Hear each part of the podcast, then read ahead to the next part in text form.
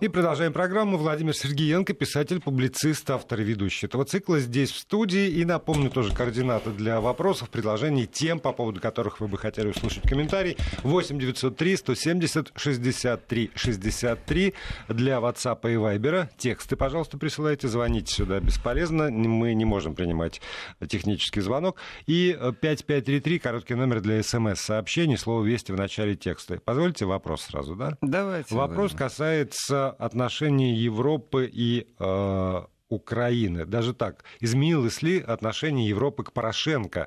И встречался ли Порошенко с Трампом на саммите? Да, они встречались. Они встречались, и информации достаточно мало о том, о чем они говорили. Но и повестка, если честно, очень скудная у них может быть. Ведь э, Украина не является геополитическим игроком в экономическом пространстве. Трамп все-таки, вот я вернусь к этому посылу, Трамп олигарх, и как раз здесь у него есть понимание к определенным ходам, которые будет делать Порошенко, тоже олигарх. Они по капиталу такие равновеликие, плюс-минус чуть-чуть. По власти у них разные. По ядерной кнопке у одного есть, у другого нет. Но по капиталу Порошенко это богатейший человек. Это образ мышления как раз именно тот. При том, что э, родиться комсомольцем, стать мультимиллиардером и президентом государства не каждому дано.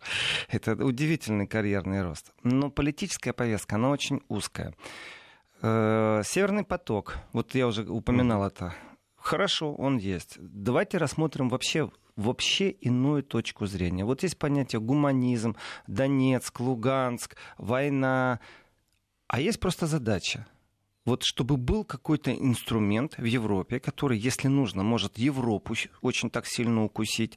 Потому что война, она же такая штука. Она может сегодня просто взять и перейти в горячую фазу. Она из горячей фазы может поменять границу. И вот здесь она проходит между такой широтой, между таким населенным пунктом, а завтра она просто сместится на пару десятков километров в другую сторону. И кто-то очень сильно испугается. Поэтому это не только давление на Россию, это еще и давление на Европу, на Европейский Союз, на еврозону, на многие вещи. И в этом отношении, э, конечно, у Украины есть свой интерес, очень простой.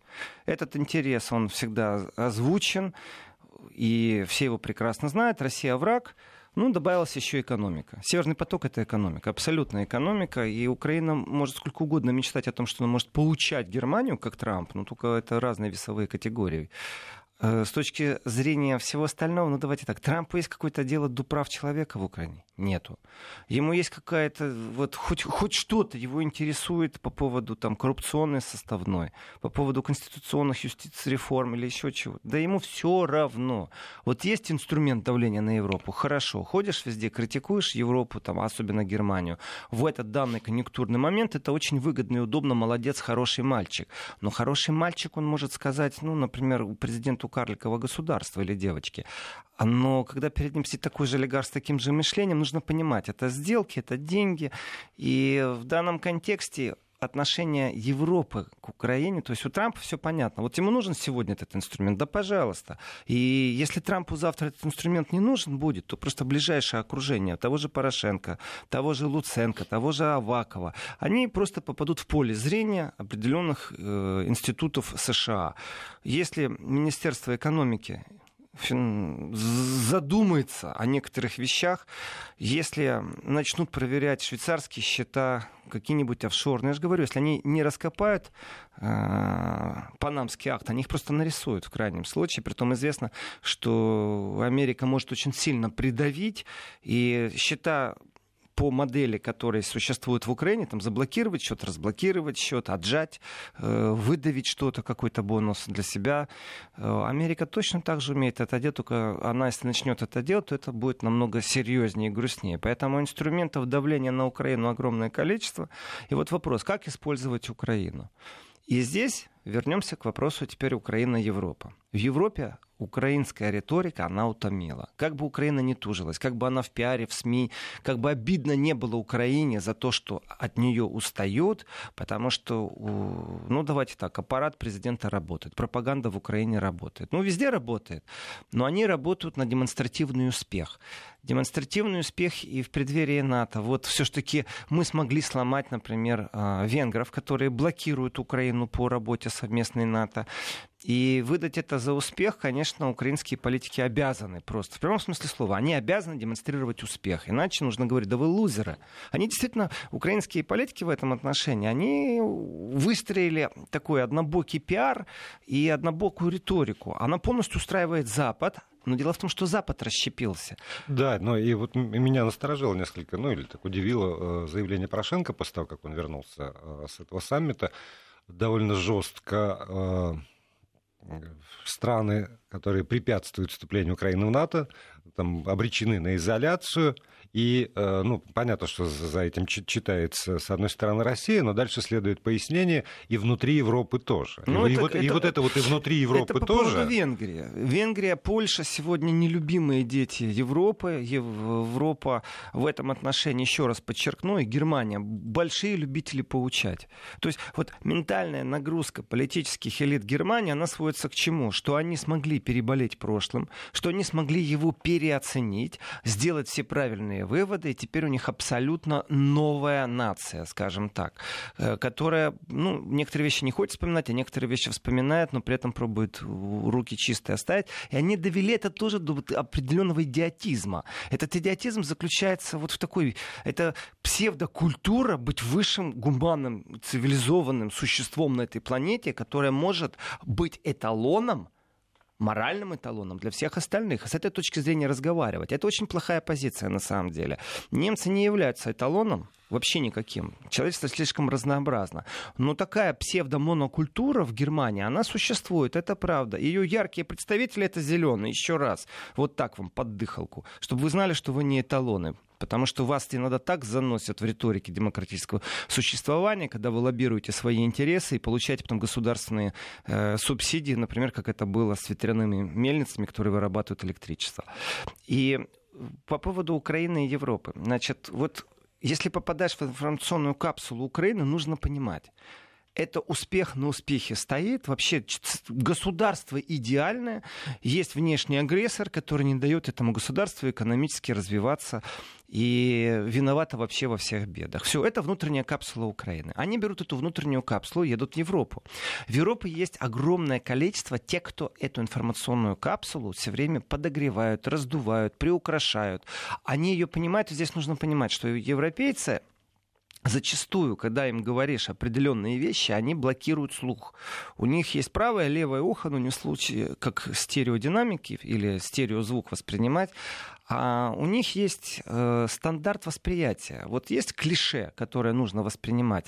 Пробить это клише просто нереально. Даже в меру э, интеллектуально-интеллигентного восприятия мира человек будет тебе кивать, разницы нет. Он работает в правовой организации, э, политик. Он будет кивать, но он не изменит свое мировосприятие. Он не готов работать с новыми данными. И вот эта определенная политическая глухота, она есть. И благодатная почва для внутренней украинской информационной капсуле, она существует в Европе, это правда. Другое дело, что когда только она появилась, информационная украинская капсула, которую профессионально создавали, в том числе и технологи из США, абсолютно профессиональная пропаганда, пиар. Иногда э, я критикую и смеюсь над командой президента Украины, потому что оплошности, которые они делают, это действительно провинционализм, дальше некуда.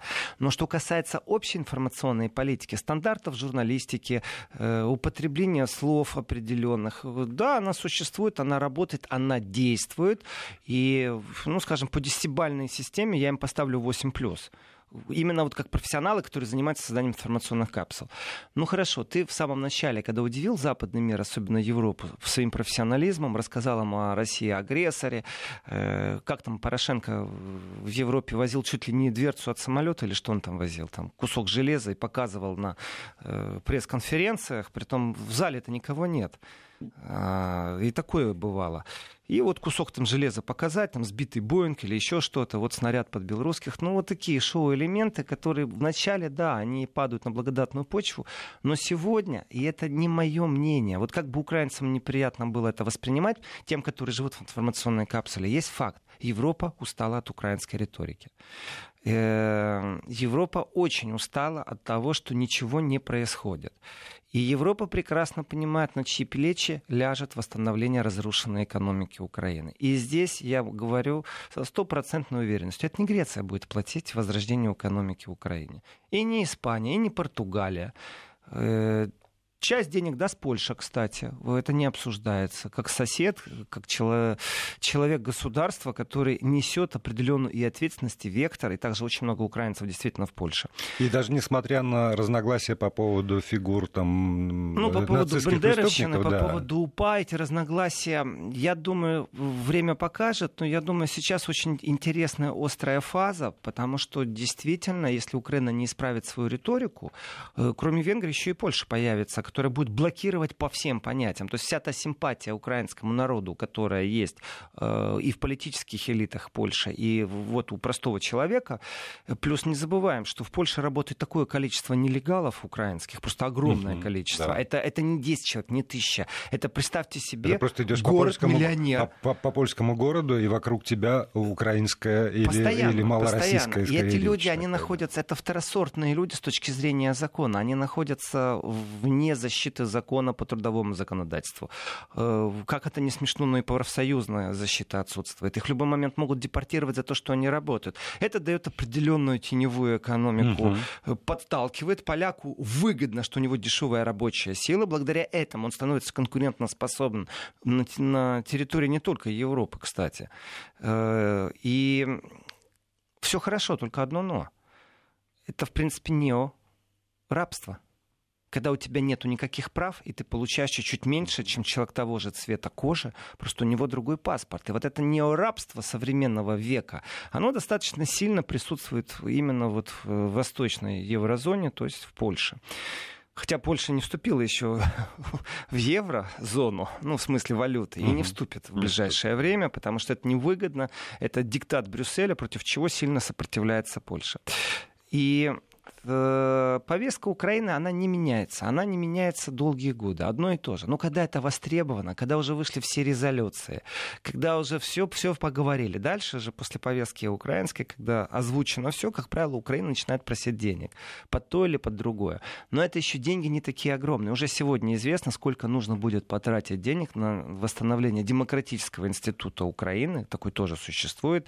Это развитие вообще вектора мышления людей, и здесь вот эти неорабы, они не помогут. Молодежь, которая учится за рубежом и возвращается, если возвращается, если, если. она не смогла зацепиться, потому что у утекает просто уток, я бы сказал, такой населения украинского происходит. Но политики же, вот они за что должны отвечать? За благосостояние, в первую очередь, своей страны.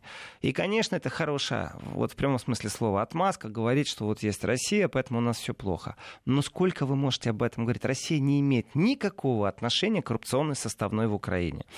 И попытка задушить те голоса, которые критикуют, давайте так по-честному, а кто критикует? Кто критикует украинское отсутствие отсутствие реформ. Левые, да, постоянно левые силы в Европе критикуют. Но и правые силы критикуют. Если правые, то что, им рот будут затыкать, что они правые?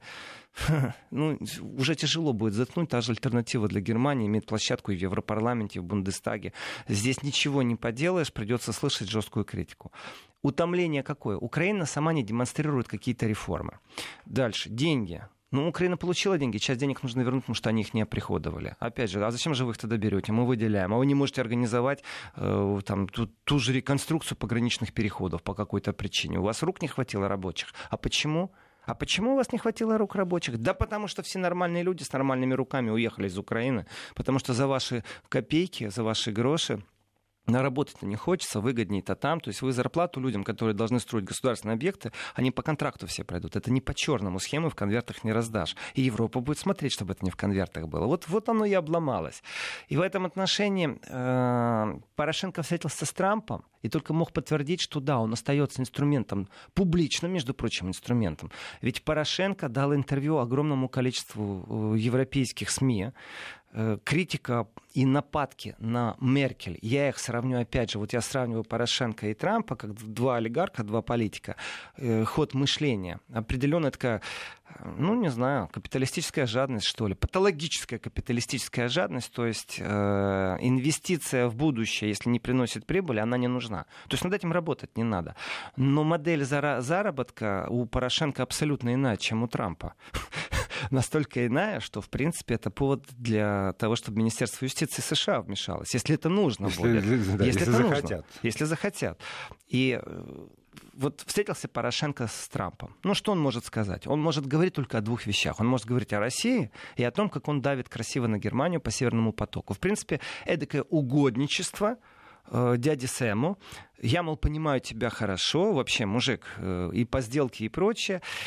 А ведь дальше нужно что-то предложить в обмен. И вот вопрос, а нуждается Трамп сегодня вот в такой э, вяло текущей Украине, которая, да, когда нужно, атакует тоже Меркель, это смысл счетов не сбрасываем, но нужно ради этого какие-то телодвижения делать, что-то инвестировать. Да они и так это делают. В принципе, Украина за, за себя борется, и Трамп это скажет. Вы боретесь за свой транзит, за свои деньги, поэтому, извините, ну ладно, здесь вам не помощник. Хорошо, мир, гуманизм, надо с Россией поговорить. А вот здесь Трамп положит на весы именно американское мышление, где будет и Корея, и Сирия, и Иран, потому что Иран это только через Россию, Сирия только через Россию.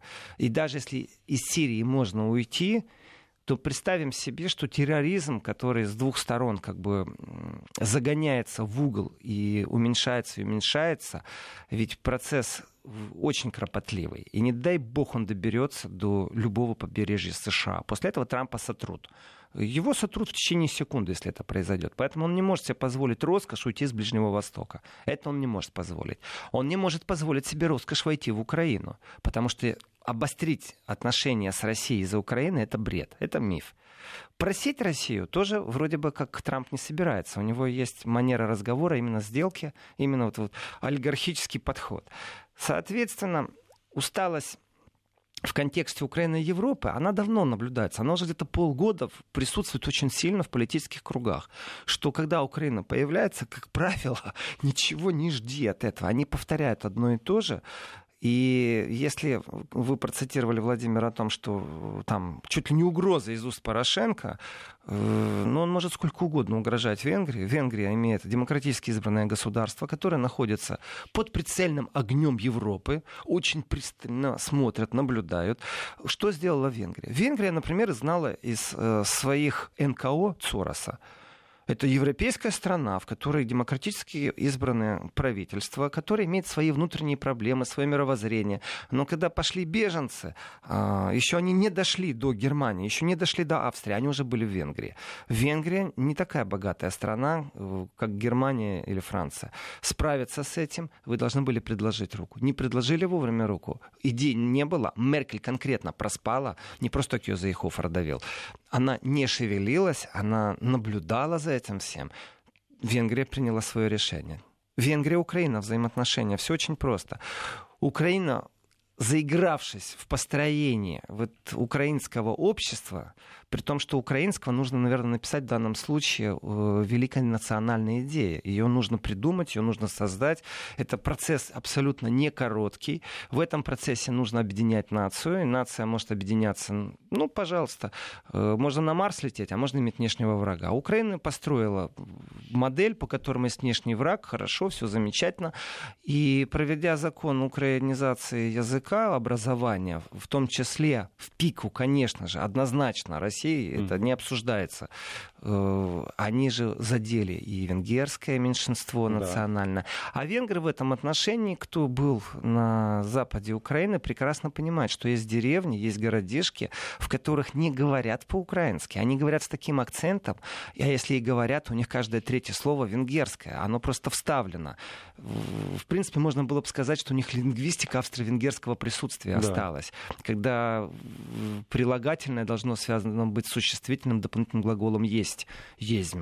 И в этом отношении венгры заступились за своих, потому что это действительно беззащитные люди. И румыны, кстати, за своих заступились на территории Украины. И поляки так или иначе тоже как бы... Поляки в данном случае имеют другую но, но, но, но, но, Бандера. У них да. историческое прошлое с Украиной в, в конфликте, но поляки понимают, что резкими движениями они не добьются от Украины ничего, потому что уже поздно.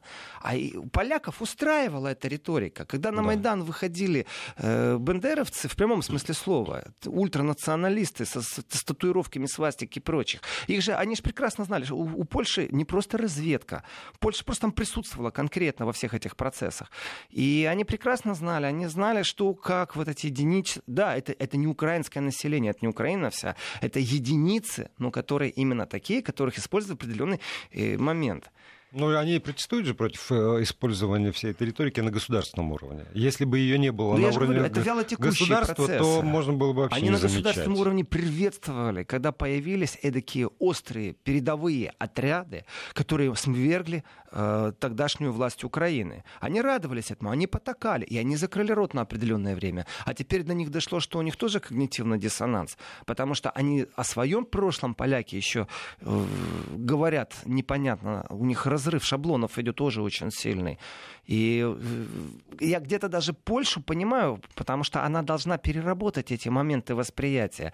Они перевернули свое сознание, освободились, и теперь смотрят назад, а там действительно очень много вопросов. И вот закон, который поляки, к слову уж, и которые приняли, запрещая называть там польские концлагеря угу. и прочее, он же имеет в себе просто определенный момент истины который говорит, что давайте говорить об историческом прошлом, ну, пожалуйста, не пробуйте загнать всю нацию в ответственность, вот как Германия, э, в ответственность за то, что было. Да, были единицы людей. То есть тоже они находятся в дремучем лесу каких-то мифов и тоже строят свое будущее.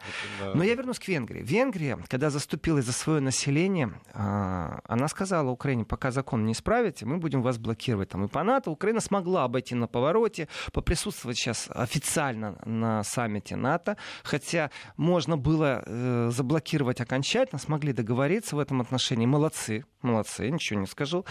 И венгры, как нелюбимый э, сожитель Европы, она, тем не менее, имеет инструмент давления очень сильный. Очень сильный. право голоса. Да, и вето, и право вето, и блокировки. Мы прервемся на рекламу и э, новости, и затем Владимир Сергеенко продолжит. И продолжаем программу «Еврозона». Владимир Сергеенко здесь, в студии. У нас с вами осталось, наверное, минут 20 чистого времени на все про все. Э, но напомню, что завтра, в понедельник, с 20 до 22 часов по московскому... Нет? Нет, завтра Нет? не с 20, завтра изменения у нас. У нас ага. же у Трамп, Путин встреча. Завтра я буду с 19 до 20. А, вот как. Вот так у нас произойдет, скорее всего. Э, момент напряженный. Ну, зато будет что обсудить. Да, действительно. Пока что вот э, выступает мэр Хельсинки и очень любопытную тоже фразу произносит. Если завтра все будет плохо, то не стоит слишком ругать Хельсинки. Если будет все слишком ну, конечно, хорошо, нет, нет, нет, то, то тоже не очень не надо слишком хвалить Хельсинки. Мы просто не единственный, но один из немногих городов мира, который в состоянии за две с половиной недели подготовить саммит такого уровня. А, ну что значит подготовить саммит такого уровня?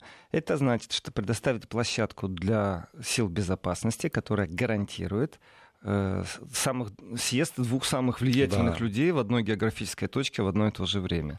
Да, будет и... перекрыт весь центр Хельсинки, ну, естественно. Ну, центр изменено, всегда перекрывается. Изменено а, расписание паромов, потому что причалы для паромов в непосредственной близости. В зоне видимости в Европе от президентского заваривают, это малоизвестный люки, факт, да. люки заваривают, да. поэтому кончик люка всегда такой имеет специфический выступ. Это для того, чтобы заваривать, когда приходит время, люки завариваются. Э, Хельсинки с точки зрения безопасности сдались в плен э, всему силовикам, которые будут задействованы в этом отношении. Я не знаю, насколько это правда, но проскочила информация, что э, просят местных жителей к окнам не подходить. Потому что каждый раз, когда они будут подходить к окнам и глазеть на кортеж, то могут возникнуть определенные трудности, потому что их будут перепроверять. Это очень мягко сказано, но на самом деле система безопасности доведена до совершенства. Снайпера на крыше будут с двух сторон, что уж тут говорить. И, конечно, к окнам подходить лишний раз не надо, но мне понравилось, что просьба окна не открывать. Ну, мало ли, чтобы не подумали, чтобы что-то не сделали. Потому что тем самым будет дополнительная нагрузка на силы безопасности. В этом отношении комплимент Хельсинкам действительно не так много кто мог бы. Ну, точка согласована по многим причинам, не да. только по безопасности. И я думаю, что северная резиденция Меркель точно так же легко бы контролировалась, армию бы поставили, самолеты военные бы летали, все было бы в порядке в этом отношении. Просто, ну, точка совпала. Я вот хочу сравнить определенную вещь, э, которая проскочила. Насчет Украины тему закончил по mm-hmm. поводу того, что капсула информационная создана для внутренней пользы Украины, она больше не работает. Она надоела европейской политике, но с ней не считаться тоже нельзя. Она просто надоела. Есть такая политическая усталость. Вот хочет Украина, не хочет, а эта усталость есть. Что касается вот очень интересного сравнения, значит, был приведен опрос, очень интересный опрос устроил Югов, такая интересная фирма, социологический институт Югов, ЮГОВ. И потрясающие цифры. Почти две трети немцев полагают, что Дональд Трамп для всего человечества, для всего мира представляет собой большую опасность, чем Путин. Вот здесь мне сам вопрос уже ну, да, поставили, да, уже да, такой. Да, конечно. Это а вы любите база... кофе пить с 8 утра до 10 или позже? Девочка, Я вообще не люблю Что ты кофе. хочешь, да. чтобы на даче, чтобы тебе оторвали голову? Кто, вопрос стоял, кто большую представляет опасность для человечества, и вот 64% сказали, что Трамп. Меня это радует, если честно. Э, там и другие вопросы очень хитрые были. То есть 36% э, считают опрошенных считают президента России более приятным человеком, чем Трамп. То есть немцы считают, что Путин более приятный. Только 6% респондентов сказали, что Трамп приятнее. Ну, это, наверное, те, кто э, фанаты Бориса Джонсона. Ну, вот, вот этой манеры поведения непонятно. То ли человек клоун, то ли олигарх. И, и то ли он в Твиттере правду пишет, то ли он прикалывается. Значит, еще очень интересный момент. То есть то, что большинство опрошенных говорит, что Путин более приятный. Э, вот вам, пожалуйста, вот вам и футбол. При том, что провалилась э, манера называть футбол путинским, потому что он не путинский. В этом отношении победа просто потрясающая. Два слова я должен буду сказать о футболе. То, что видел своими глазами, то, что обязательно скажу сейчас, потому что есть моменты, которые нужно озвучить. Это очень важно, чтобы они не, забылись, не пропали. Значит, э, Правда, 58% вообще не захотели отвечать и сравнивать Путина и Трампа по принципу, что же за формулировка такая? Вот, кто, кто из вас я опасный? Стороне, а, да. Абсолютно правильно сделали. Вот. Четверть опрошенных убеждены вот в обратном. Но есть еще один очень интересный момент, что опрашивали, кстати, приверженцев, приверженцев разных партий, разных фракций, то есть смешали. Это не то, что вот там только Восточную Германию только зеленых представителей. Э, дело в том, что есть очень удивительный опрос, кто является влиятельным сейчас на планете Земля, и тоже Путин лидирует, обгоняет Трампа, что он более влиятельный, чем Трамп. В этом отношении, опять же, вернусь к пиару, вернусь к СМИ, вернусь к пропаганде, что просьба э, к западным журналистам в кавычках и без, ну, журналист в кавычках угу. и без, что, ребята, давайте выходить из пропагандной капсулы, потому что э, попытка сказать, что Россия непредсказуема, это бред на самом деле. Непредсказуемо сейчас США, и все это прекрасно понимают. Тот единый Запад, который был буквально еще некоторое время назад, сегодня это абсолютно не единый Запад. У них хорошее прошлое-прошлое, но это прошлое-прошлое, если посмотреть 70 лет назад, то друг друга воевали друг с другом. Культурные ценности, ну вы о чем? Не о Марсельезе, о Вольтере, о Бальзаке. Вы о чем не будете рассказывать? Поэтому... Можно одну ремарку по, по поводу возьмем. как раз э, премьер-министр Великобритании Тереза Мэй приняла участие в э, шоу-программе воскресной, шоу Эндрю Мара. И он ее спросил о загадочном, грубом предложении, который э, к ней обратился президент Трамп. На пресс-конференции промелькнула это, такое, такая формулировка. Так. И, вот, и она пояснила. Он мне сказал, что мне следует засудить Евросоюз. Не вступать с ними в переговоры, а засудить их. Конец цитаты. Ну, это по поводу вот тоже вот еди- же, единого Запада, раз, солидарности. Вот я говорю, по поводу Запада и по поводу манеры подхода неофеодалов и олигархов. У него специфическая манера объяснять, вот поучать. Он лучше всех все на свете знает. У него же есть его личный успех. Он состояние шикарно сколотил. Между прочим, известный факт, э, вот по поводу происков все время обвинить Россию в том, что Трамп стал президентом, Ну, это ж угу. постоянно об этом говорится. Я думаю, на саммите э, Россия-США будет эта тема затронута. Обязательно. И здесь, наверное, Россия, если уж Трамп захочет второй раз пойти на срок, ну, Россия, думаю, не откажет ему в помощи, э, если он попросит. Но он должен же попросить. Он же должен попросить так, чтобы никто не услышал. А в этом отношении так, чтобы никто не услышал, не получится, потому что Запад, ой, как сейчас наблюдает за всем этим. Именно поэтому их там сенаторы говорят, что им нельзя разрешать встречаться тет а тет ни в коем случае. Мало ли чего они там договорятся, да. Э, а почему бы им и не договориться? Ведь матушка Земля терпит, терпит, но матушка Земля устала от того, сколько газов выбрасывается в нее, от того, как из нее вычерпывает все. Ведь действительно и экономические войны торговые, которые сейчас начались, они не на пользу никому, кроме, кроме президента Трампа с его философией. В этом вот отношении и не только американцы, европейцы тоже говорят, что нельзя их оставлять наедине. Почему? Потому что не только договорятся, потому что и существуют предпосылки, об этом много пишется в западной прессе, о том, что существуют предпосылки, что есть определенная симпатия. Я ни разу не слышал по поводу симпатии в отношении Трампа из уст президента России. А вот наоборот, вот много есть подтверждающих фактов, что ему симпатичны люди, которые могут принимать решения и не прятаться. А вот здесь вот мы поставим три точки, попробуем их расшифровать. Да, на Западе есть манера, она введена конкретно Меркель. В принципе, может быть, поэтому Трамп и не симпатизирует ей как политику, поэтому он ее при случае пробует окунуть куда-нибудь, так в холодную воду как минимум. И критика, присутствующая в отношении Меркель, она заключается в чем? Вот есть лидер, ты политик, ты лидер. Зачем же ты все время прячешься за кем-то другим? Ой, мы должны Евросоюзом. Ой, мы должны как-то там в НАТО принять решение, всеобщем. Вы знаете, это Советский Союз. Это Советский Союз в какой-то другой призме, в каком-то другом времени, когда есть центральный аппарат, и вот они должны все принимать. На самом деле там тоже есть лидеры, законодатели мод.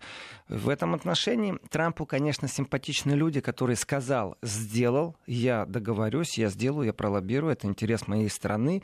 Он понимает эту риторику. В этом отношении Путин на внешнем периметре отстаивает интересы только России они здесь похожи. Пауза, и потом продолжим. Продолжаем программу. Э, сразу скажу, меньше 7 минут у нас остается сегодня, но завтра с 19 до 20. Э, имейте в виду, изменено расписание с 19 до 20 по московскому времени. Еврозона и Владимир Сергеенко здесь в студии Вести ФМ.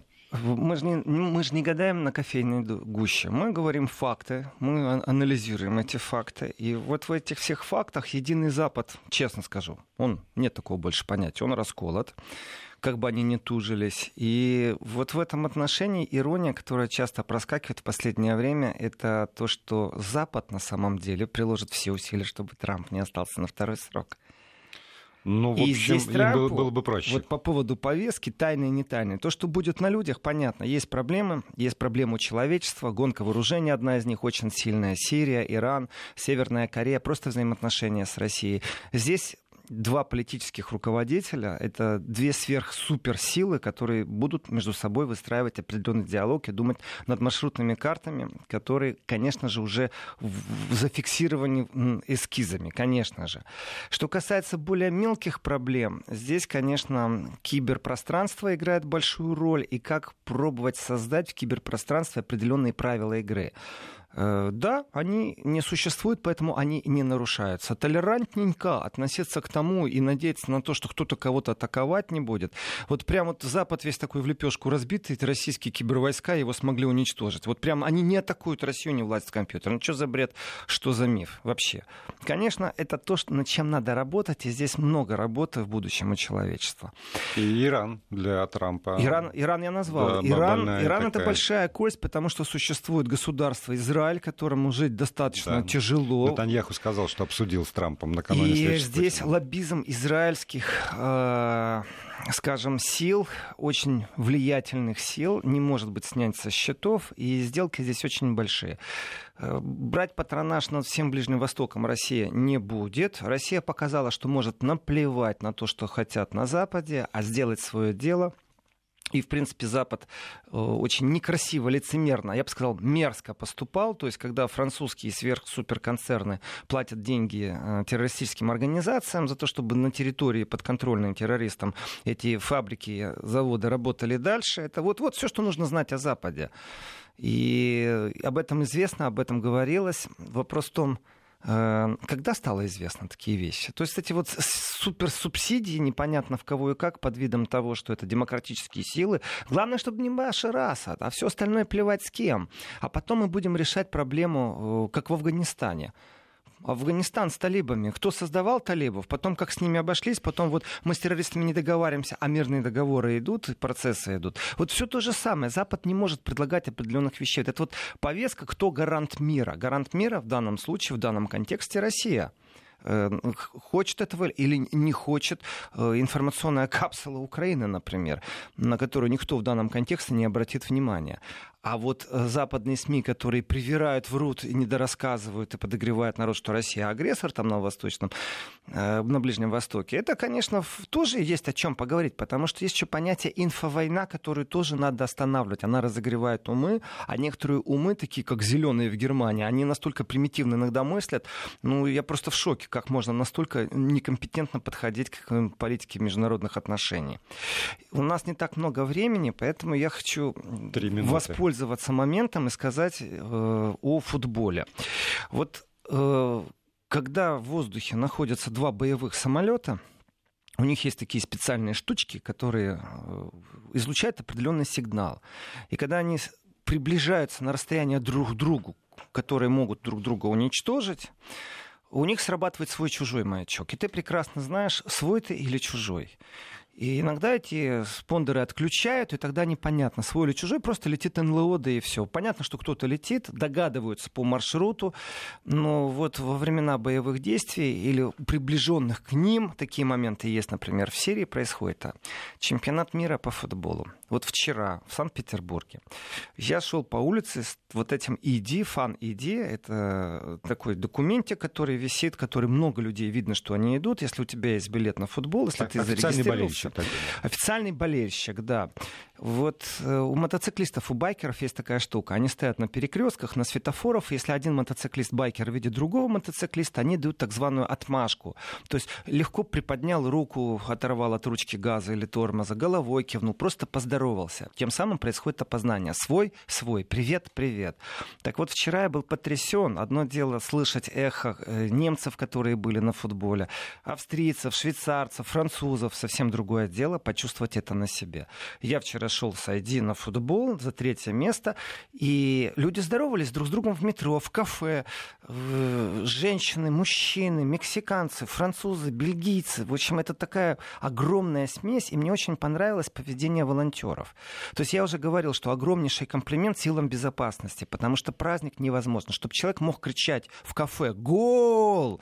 и другие спокойно относились, он уже подвыпивший, он приехал из Англии, э, ну почему бы и нет? Ну Почему это происходит? Потому что есть силы безопасности, которые гарантируют, что не дойдут до критической модели. А ведь есть еще целый слой людей, это волонтеры. Вчера количество улыбок от волонтеров, это в основном молодежь, но не только молодежь была, которые стояли, сопровождали, они терпеливо объясняли, иногда на плохом английском, иногда на хорошем английском. И вот болельщики которые шли в городе, везде в Санкт-Петербурге, болельщики, там центр, музей, зашел в Исаакиевский собор, болельщики. Э, идешь по городу, кафешка, сидят, пьют минеральную воду, обедают, болельщики. И вот это произошло изменение. Больше нету понятия свой-чужой. Есть понятие свой-свой. Мы здоровались друг с другом по принципу ты болельщик, я болельщик. Да. Мы просто Такой головой кивали и улыбались. Просто, да? Да. Обмен улыбками. И это никакой Путин не смог бы заставить народ вот так вот улыбаться. Это и есть Россия. Это то лицо России, России, которые пугали, что тут люди какие-то запуганные, что полиция стоит, кричать нельзя, ну прям в тисках. Это потрясающий праздник, который удался. Просто комплимент всем, от волонтеров, заканчивая силовикам. Я уже молчу про архитекторов. Спасибо. Владимир Сергеенко завтра с 19 до 20.